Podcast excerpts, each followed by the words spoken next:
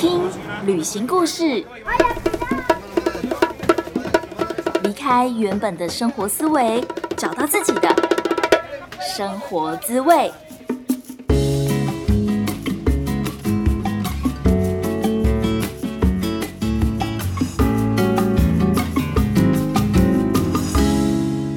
欢迎收听贾斯敏游牧生活，我是正在埃及数位游牧的 Jasmine，差点忘记自己现在正在哪里。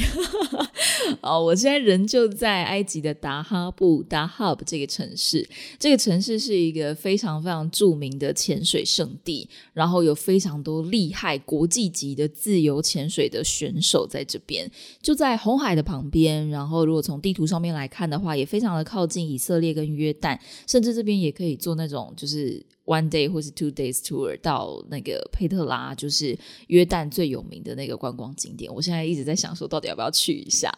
我觉得我最喜欢达哈布，或者是说埃及，其实是天气，就这边的天气真的太棒了。第一个是非常非常干燥，然后第二个是不需要冷气、暖气跟电扇。你就可以知道这是一个多么舒适宜人，就很像台湾秋天、冬天的天气。大概气温是二十度到二十五度左右，每天白天看到阳光都是蓝天，真的每天都是蓝天，蓝到一个你会怀疑说有云吗？有时候有云啦，就真的。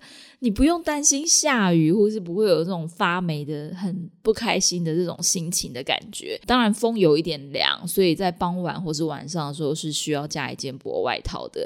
我超级享受在屋顶工作，非常非常的舒服。如果说你跟我一样也想要成为数位游牧民族，就是一边旅行一边工作，有一点害羞的要告诉大家，就是我即将推出了两堂的数位游牧线上课程。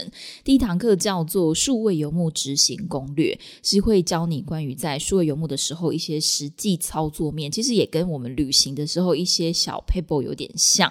但是我们在数位游牧的时候又不完全是旅行，因为我们要工作嘛，所以像是我们要在什么地方工作，在哪里工作才会有效率？要带多少现金在身上？有什么保险可以保？我们总不可能就是我知道台湾的这个旅游不便险，大部分最多就是保一百八十天，但是像我已经在国外已经快要超过一年了。有什么保险是可以这样子每一个国家都保，而且你还因为你还会不知道你要去哪一个国家，那那到底是要怎么保，对吧？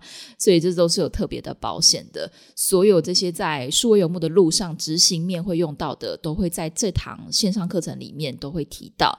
那第二堂课程叫做数位游牧私房话，就是我觉得我们不管在学任何事情，其实都有很多方法。好，赚钱的方法，存钱的方法，然后行销的方法，做自媒体的方法，但其实更多时候应该是心态面卡住了。所以这堂课就是私房话，这堂课是算是我这两年在数位游牧的心声吧。我觉得。嗯，尤其是其实有很多人，他们一定是方法都已经知道了，但是他过不去的是内心的关卡，所以希望可以透过我的这些经验，跟我后来统整出来，真的是淬炼出来的一些结果，可以把直接的这些。你要说心得吗？但我觉得可能更像是一个心灵指引吧，就是可以让你先知道这一路上可能会发生什么状况，要怎么解决。包括我之前在做呃免费咨询的时候，也有遇到一些人，其实他们已经有远距工作的技能了，但是真的是内心的状况卡住了，所以才会也想要推出这个是音频的，然后就是真的很像在跟你讲悄悄话的感觉。所以这一堂课就叫做数位游牧私房话。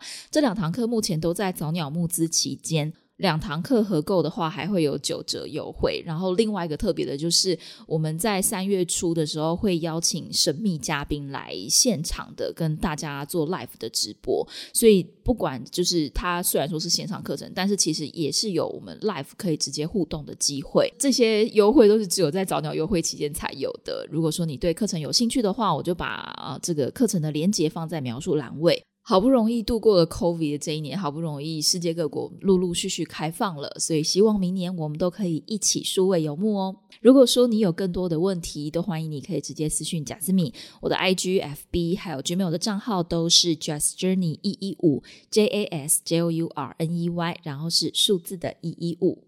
接下来要念听众朋友在 Apple Podcast 上面的留言，这个朋友叫做 Uni Y U N I，然后他给了五颗星的满分，谢谢。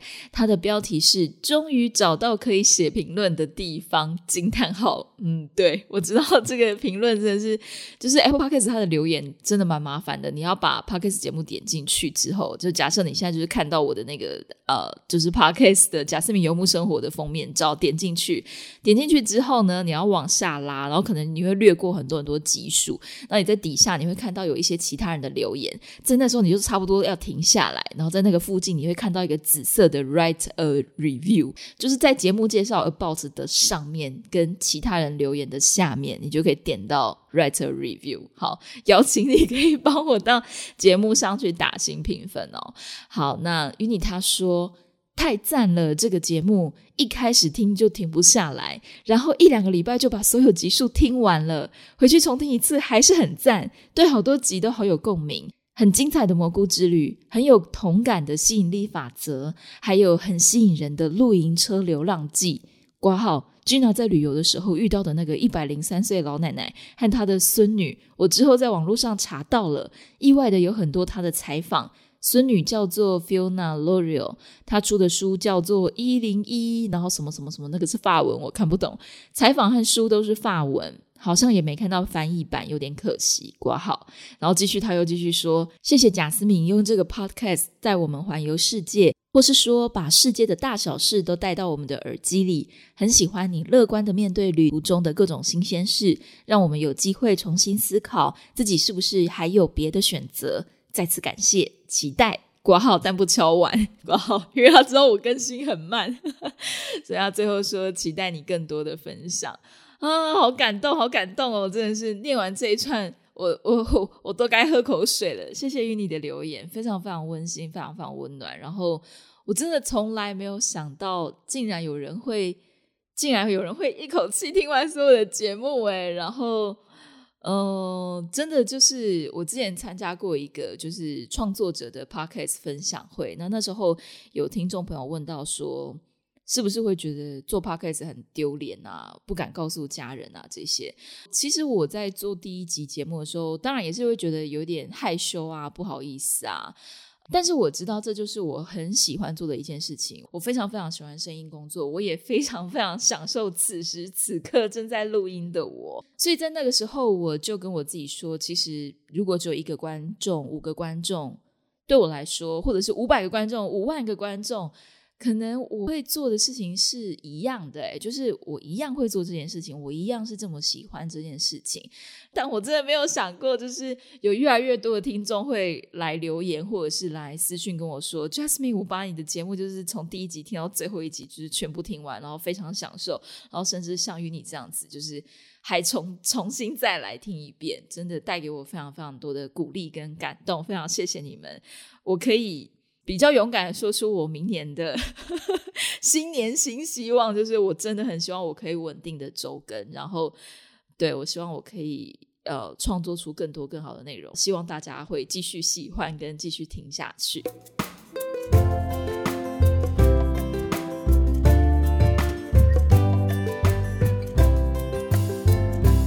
我这次来埃及总共待了，应该说会待四十天左右，呃，分别是三个礼拜左右在开罗已经结束了，然后也有三个礼拜在达哈布，所以现在是我的第二个礼拜在达哈布的第二个礼拜，只剩下一个礼拜，然后也已经过了一个礼拜，就是稍微统整了一下五大主题。关于我在埃及的各种状况，第一个是埃及安全吗？骗子很多吗？第二个是穆斯林的国家是不是有什么很多美美嘎嘎需要注意的事情有哪些？第三个是网络好吗？要在哪里工作？第四个是有数位游牧的社群吗？就是这边的 community 怎么样？第五个就是有什么好玩的？我们在工作结束之余可以去玩什么呢？好，第一个就是最多最多人会问我的这个，我也在 IG Story 有分享过，就是埃及到底安不安全啊？在我说我要来埃及之前，应该说，在我就是已经买了机票之后，然后当然就是如果朋友问到，或者是你在 Nomad 的社群，其实大家问的问题一个非常常问问题就是 Where's What's your next country？你的下一个国家你会去哪里？那我那时候买了机票嘛，就已经确定了，我就会说 I'm going to Egypt。就会哇，so exciting！Finally，就是我终于要离开亚洲了。好，那时候就我觉得我自己那时候买机票的时候是非常非常兴奋的。这这是我真的很喜欢的一件事情，不不知道大家有没有这种感觉？买机票就是虽然说要花很多钱，但是你买下去，你就是带着很多很多希望跟期待，展开一段新的旅程啊。然后，所以每次我当我带着这种很兴奋的心情跟我的朋友，或是被问到，就是任何人问我，我都会说 I'm going to Egypt。就我是很兴奋，但是我都会先被有一点像是泼冷水的感觉。对方就会问我说 Why is there safe？呃，安全吗？你为什么要去那边？你一个人呢？一个女生，这样好吗？我听说他们有很多人权的，就是性别不平等的问题哦，你要小心哦。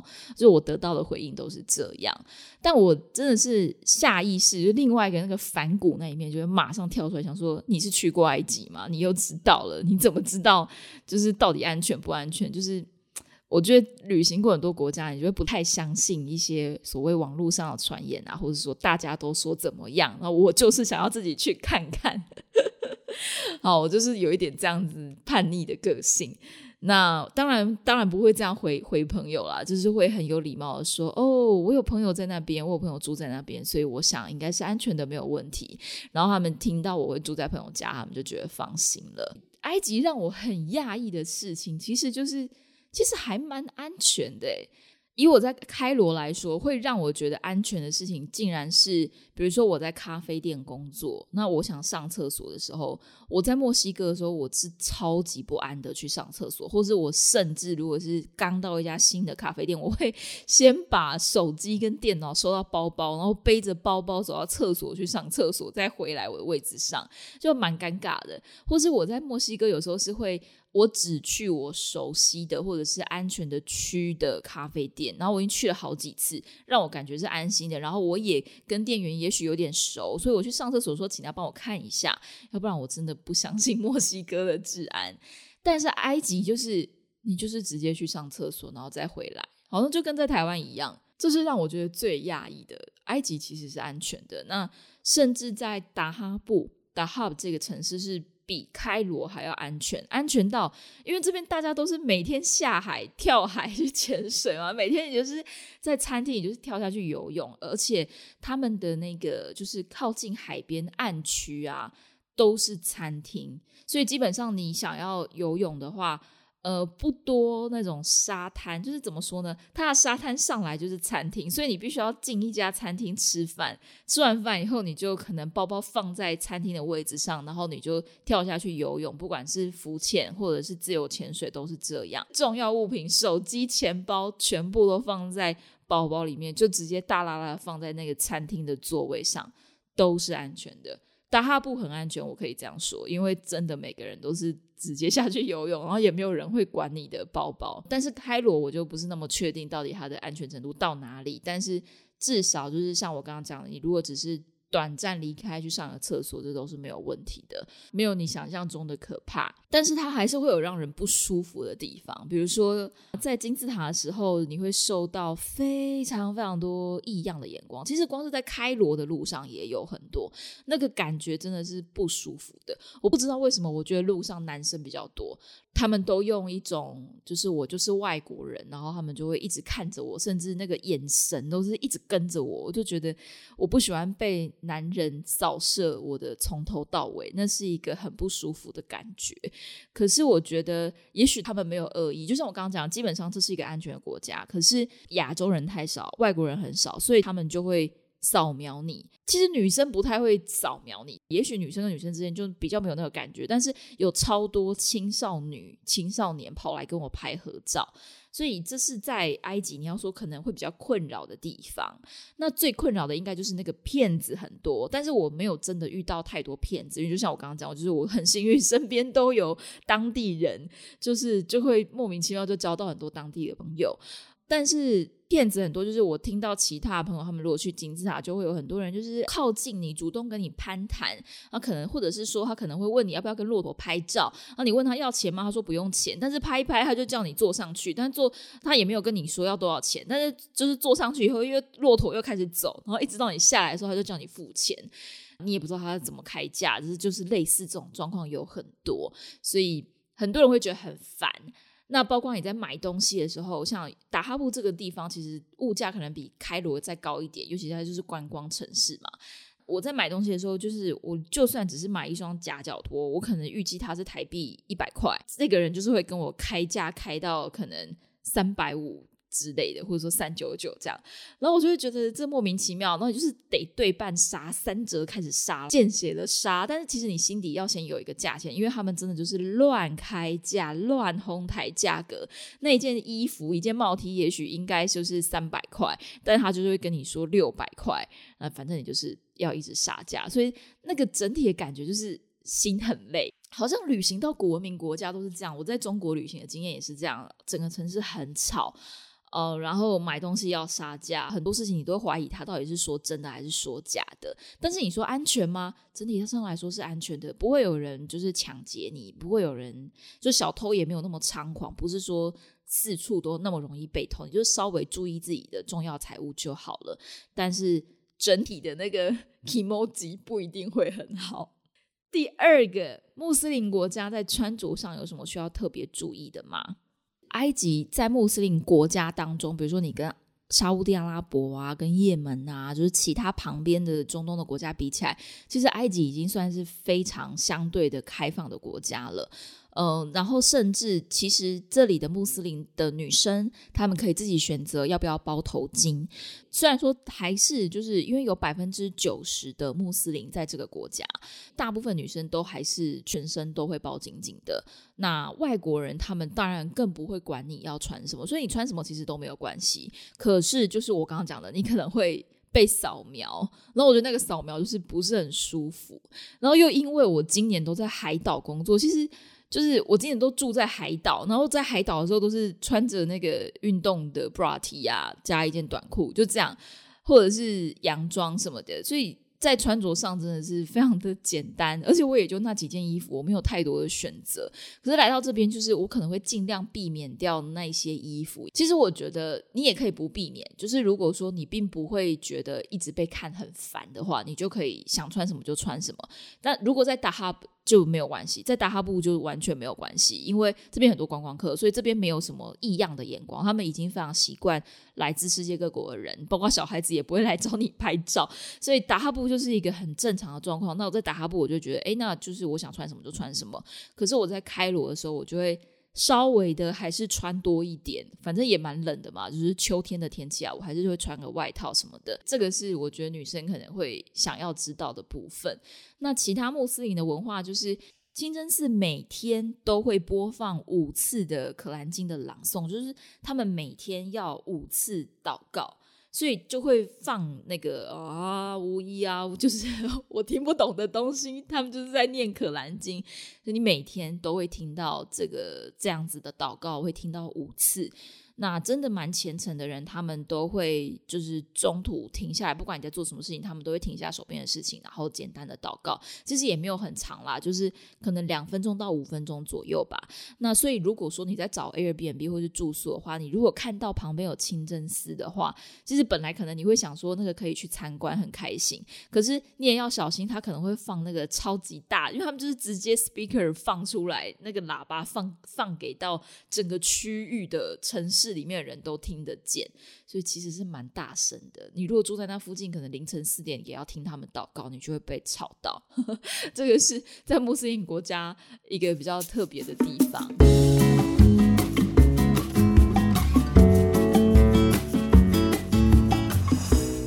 推出全新的数位游牧线上课程喽！如果你想要知道如何在世界各地旅居生活，以及如何在数位游牧时给自己心灵充电，那么欢迎你来听听我的这两堂课。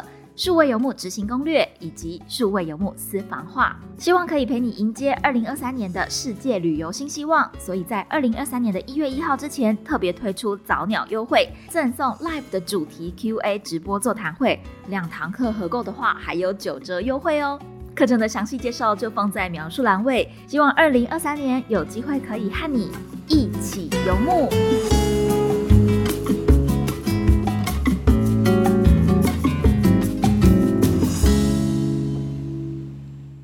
第三点跟第四点就是跟数位游牧有关啦。首先，到底网络好不好？老实说，如果我没有朋友在埃及的话，我真的是不会想到埃及 OK 吗？可以去吗？因为在网络上查到资料，你真的不会觉得埃及网络太好。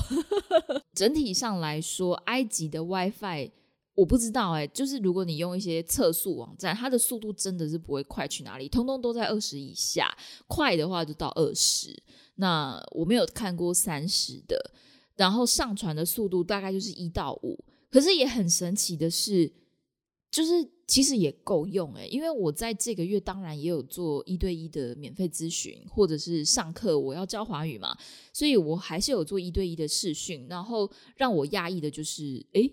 都 work 都可以，都还行，可能会比较慢的速度，就是比如说你要跑一些城市比较大的，或者是你要上传比较大的档案，那就真的会花比较多的时间。所以你如果希望快一点的话，会建议你在 SIM 卡的方案要买多一点。像我就是一到机场，可能就是会先买个三十 G、五十 G 用一个月，那不够的话再储值。所以他们 SIM 卡的速度其实是可能比 WiFi 还要快，所以这也是大部分的数位游牧民族他们会在这边所使。使用的就是工作的方式。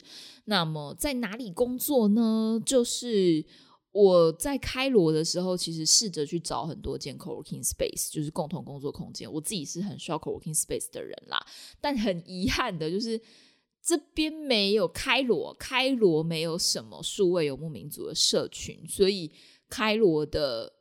数位游牧民族，如果你说有的话，他们可能有点像是自己来玩吧，就是他们并不是为了一个 nomad community 而来到开罗，他们可能比较像是我，可能啊有朋友在这里啊，来就是或者是说来观光一下，然后顺便。一边远距工作，但但就是单枪匹马来这里啦，所以我觉得开罗，我不知道有什么诺美的社群，co-working space 也都是比较像是当地的 freelancer，或是比如说你是家教老师，然后他们的 co-working space 都超便宜的，一天就大概呃大概八十块、一百二十块台币而已，现他们没有太多，真的是。让我感觉到很 cooking space 环境的那个 vibe，就是都很像类似咖啡店的感觉吧。所以我后来可能就会觉得，哎，那我就找一间我喜欢的咖啡店就好了，或者是就在家工作就好了。所以我觉得也因为这样，就是让我在埃及的整个工作效率不是很好。好，所以这是给大家一个参考，就是埃及的网络状况，呃，WiFi。有，但是不够好，所以你一定要 SIM 卡支持，然后 SIM 卡一定就是买到宝。没有办法买到宝啊，但是你可以买很多，然后也不会到说非常贵，一个月一千块以内，一个月五六百块台币应该都是够用的。然后在哪里工作，就是咖啡店啊，或者是他们这种当地的 co-working space，然后也都蛮便宜的。那如果你要真的要找这种 nomad community 的话，我会觉得达哈布绝对是比较好的。像是达哈布，它就有一个 FB 的社团，就直接叫做 The Hub Digital Nomad，所以。在那边就会有一种安全感，有一种觉得说，哎，很多人跟我一样，就是是在做远距工作。然后你跟他们交朋友说，他们就是你不用解释太多，他们马上可以理解你在干嘛。跟我住在同一栋公寓的人，也有非常多人都是 work from home，就是在家工作的。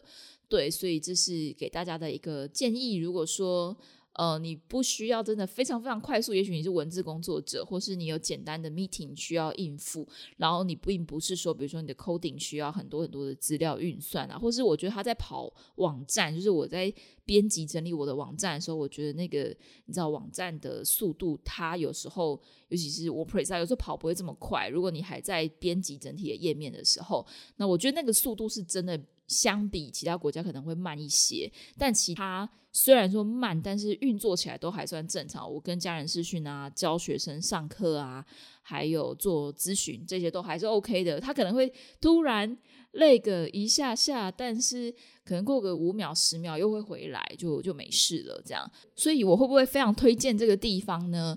我觉得如果你刚好在附近，就可以顺便过来，然后你又刚好已经是 NOMA 的话，就是诶，那你来这边住几个月也不错。但是不用像我这么白痴，就是特别 特别从亚洲飞了买了机票飞了一趟过来，然后只待四十天。我觉得这真的是太可惜了。就会希望如果说你想要来，就是有点像是诶，我刚好在周边啊，在附近，或是我要刷签证，本来在欧洲，然后就是再来埃及待个几天，因为他的签证是落地签二十五美金，所以非常好待。然后要延签也是，呃，如果你跑一趟移民局也是可以免费再延下去的。以上就是我的经验分享，推荐给大家喽。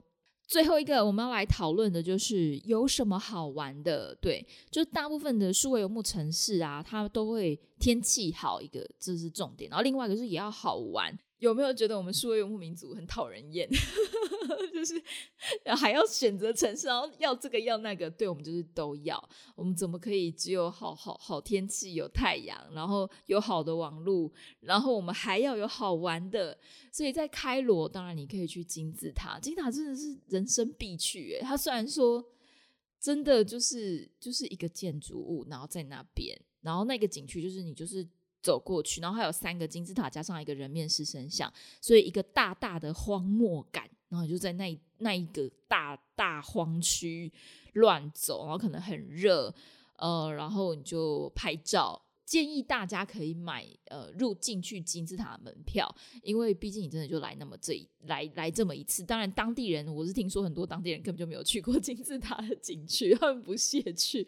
然后可是观光客都会去。呃，它有国际学生票，所以如果说你有学生证的话，一定要带，因为那个学生。票就是会便宜很多很多很多。如果你在开罗市区，就可以去到金字塔，然后可以去到开罗博物馆看很多很多木乃伊。那他们把一些就是。王储的木乃伊，当然你能够做到木乃伊，一定都是国王或是皇后这些比较重要木乃伊。他们开了一个新的博物馆，那这个新的博物馆里面就是装了更多的 木乃伊，他们叫 Civilization Museum。那就这两个博物馆，然后又有买纪念品的行行里里，这个这个哈哈里的超哈哈里的市集。所以这个我刚刚差点要讲超市，而不是 supermarket，是是市集，就卖纪念品的区。所以。我觉得开罗市区大概就是这几个点可以玩：金字塔，然后开罗博物馆，然后文明博物馆跟哈哈里市集。如果再加一个，我会加什么呢？可能尼尼罗河，尼罗河的晚上哦，尼罗河那个超像淡水，就是在尼罗河畔边有很多商店，然后你可以骑单车啊，晚上可以搭船出去看夜景。对，大概是这五个点吧。所以你如果一天跑一个很松很松的行程，开罗大概就这样。但是因为我是在那边工作嘛，所以我就是还要把我的工作时间算进去。那我可能周末时间就简单去一个博物馆。所有呃，它的易达性也是非常容易，就是搭 Uber 叫计程车，通通都 OK，然后也不会太贵。那第二个我觉得蛮酷的是，我在 Airbnb 认识了一群很好的朋友，就是。那群 Airbnb 朋友也很有趣，因为他们大部分当然有一些是埃及人，家庭是穆斯林，可是他们长大以后就发现哦。就是穆斯林真的是太保守、太传统，完全不符合他们所想要的生活形态，所以他们并不是真的那么虔诚的穆斯林，就有点像你是台湾人，但是你没有在拜拜，而且那间 Airbnb 的人都会讲英文，然后甚至他们很常办一些 event 啊，然后就是什么电影之夜啊，然后做菜之夜啊，然后大家就一起去玩，然后它的公共区域非常的豪华，就是。很漂亮的红色沙发跟地毯，还有很高很高的吊灯，它是两层楼挑高的，所以它的客厅、餐厅都是非常的高级的样子。